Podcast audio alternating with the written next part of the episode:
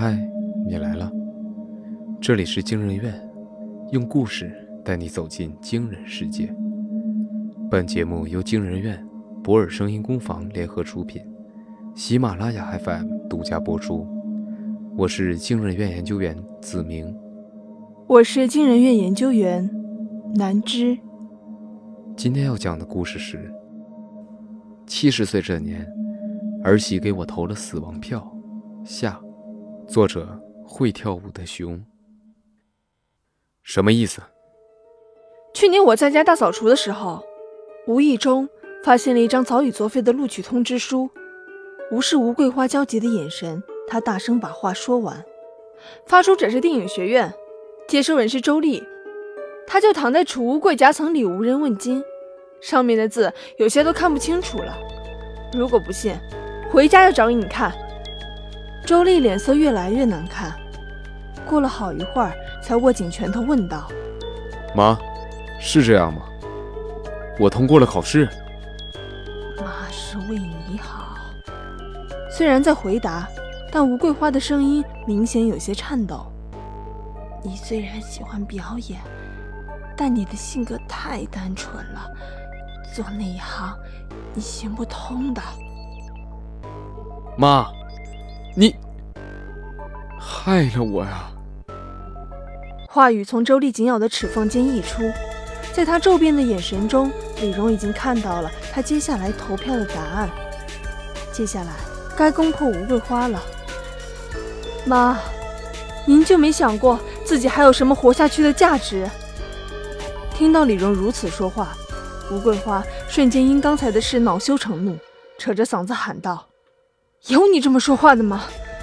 恶毒！我恶毒？真正恶毒的人是您。李荣强撑着不让情绪冲破理智，咬牙道：“您毁了我们的生活不说，连自己亲孙女也不放过。周丽，想知道女儿死亡的真相吗？”周丽和李荣曾经有过一个女儿，如果还活着，今年刚满十五了。吴桂花不喜欢女孩。他认为女孩将来终究是别人家的，很难继承祖传下来的铺子，所以对孙女十分冷落，还不止一次的劝过周丽，趁年纪不大，抓紧再生一个男孩，为刘家传宗接代。提到他，李荣的声音有些哽咽。十二年前的冬天，就是出事那天，女儿发了高烧，上午我带她看过医生。回家后给他服了药，放好降温冰袋，然后哄他睡觉。当时咱们店里的生意很差，连小工都不敢雇，遇上送货都是你亲自去。儿妈，你根本不知道去了哪儿。那天女儿睡着以后，我接了一通电话，是新城区一家酒店打来的，他们举行宴会，要我们送大量点心过去。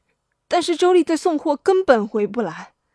对方要的很急，而且是老客户介绍的大生意，我没办法。想着能在女儿睡醒之前赶回来，就开着家里另一辆车去送货。但是我没想到，只那么短短几十分钟不在她身边，她就出了事。我回来时，在家门口看到了消防车，心里感觉不妙。后来我冲进房间，才得知女儿已经死了。她躺的床被烧得焦黑。周丽，我知道你不愿回忆，但我还是要说，女儿被火烧到衣服与皮肤粘连成皱巴巴的一团，消防员撕了好久才撕开。是妈报的警，消防员从现场推断，咱们女儿死于电热毯过热引发的火灾。可我记得非常清楚，那张电热毯因为有问题，早就废弃不用了。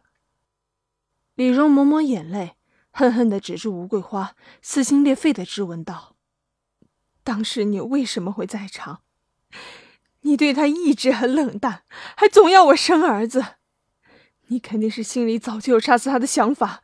那天我不在，你刚好逮到了机会，就制造了那场意外，对不对？”泪水爬满李荣的脸庞。怎么擦也擦不干净。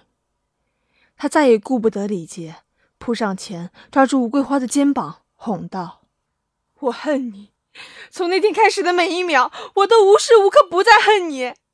那天，吴桂花千金沙哑的嗓子喘匀了气，像是下了极大的决心，才终于翻开尘封的记忆。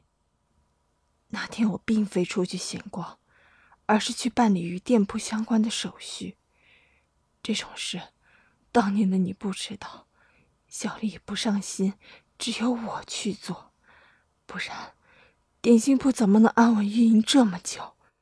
所以呢，我回到家时，你们都不在，我只看到孙女躺在床上，当时她已经死了。吴桂花灰白的脸上，因为怜悯而有了些微光彩。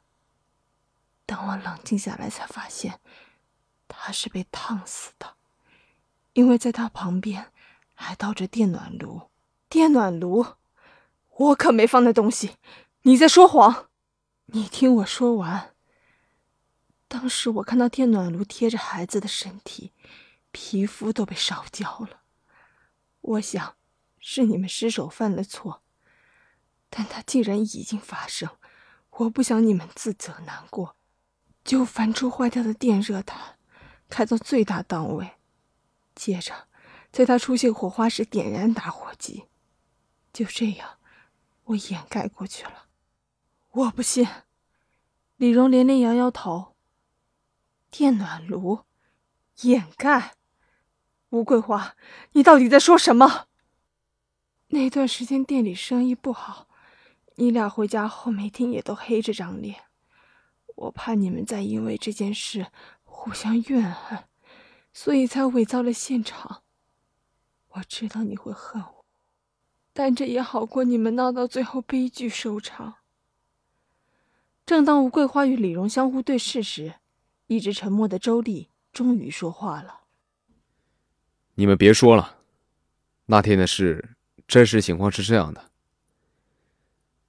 那天我回家的时间比预想中早，虽然还有一单货要去送，但我想着女儿早上发烧，不知怎么样了。”就拐道回了家。我来到卧室，发现女儿躺在床上，走近一看，她已经死了。这不可能！你什么时候回去的？李荣茫然的尖叫，却不知应该对谁。在妈到家之前。周丽声音低沉。我看到女儿从脸颊到肩膀，有一大片烧焦的痕迹。立即就明白了她的死因。一只破损的冰袋掉在女儿脑袋旁，她紧挨着不远处的插线板，漏出来的水进了插孔，插线板、冰袋、女儿，三者形成了一条通路。李荣大张着嘴，脑袋里嗡嗡作响，只感觉天旋地转。半晌，他才道。插线板和冰袋都是我放的。当时他在床上放插线板，是为了在照顾女儿的同时方便给手机充电。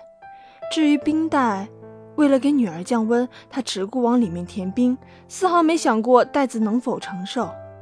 而且既然要离开，为什么还将冰袋放在女儿头上？是自己的粗心，才导致女儿死亡。我想。你一定不能承受这样的事实，所以决定替你担下来。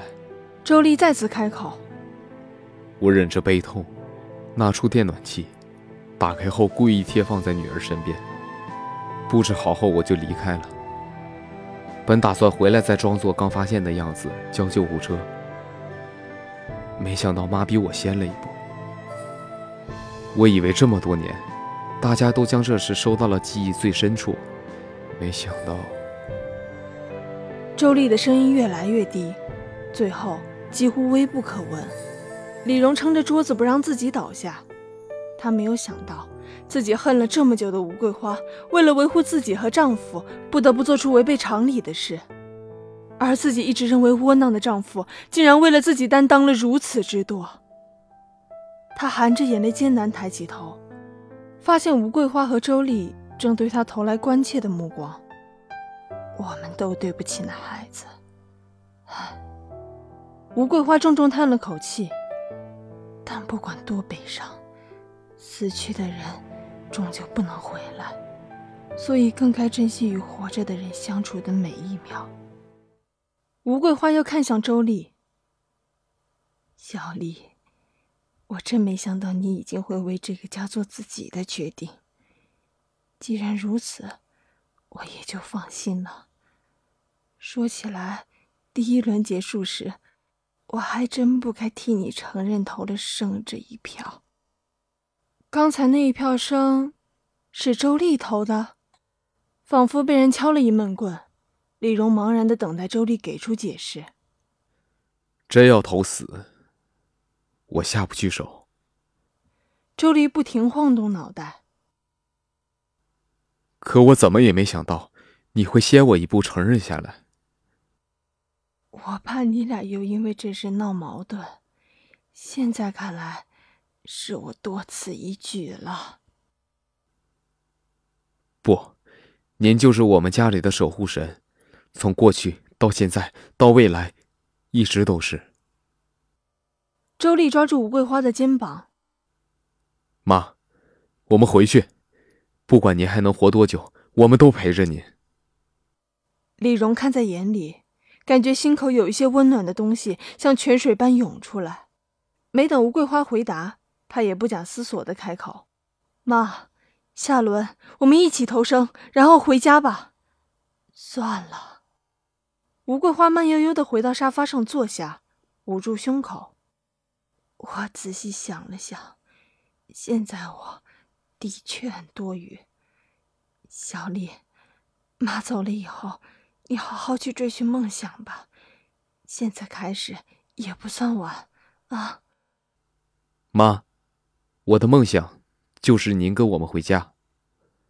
周丽急了，妈，一定还有其他办法的。李荣也跟着劝道：“都别说了。”吴桂花摆了摆手：“我投什么，由我自己决定。我身体那么难受。”也想早些进入轮回啊！说完，吴桂花靠着沙发扶手，闭上眼，再不理会任何言语。当挂钟的三根指针又一次重合时，房间门打开，工作人员迈着轻盈的步子走进来。讨论时间结束，请各位进入隔间，进行第三轮投票。李荣与周丽一同扶着吴桂花走进隔间。工作人员的声音在他们身后响起：“这是最后一次集中投票的机会，无论生死，希望你们能达成一致。”妈，请一定投生。妈，请一定投生。李荣与周丽异口同声。吴桂花笑了笑，关上了隔门间。李荣与周丽对望一眼，两人似乎在这一眼中交换了很多东西。但最后，他们也只是相互点头，走入属于自己的投票间。等到所有隔间门上投票中灯箱亮起，工作人员打开全息屏，十分钟后，投票结果将会在上面出现。工作人员再次点亮墙上的全息屏，显示出三个字：三票生。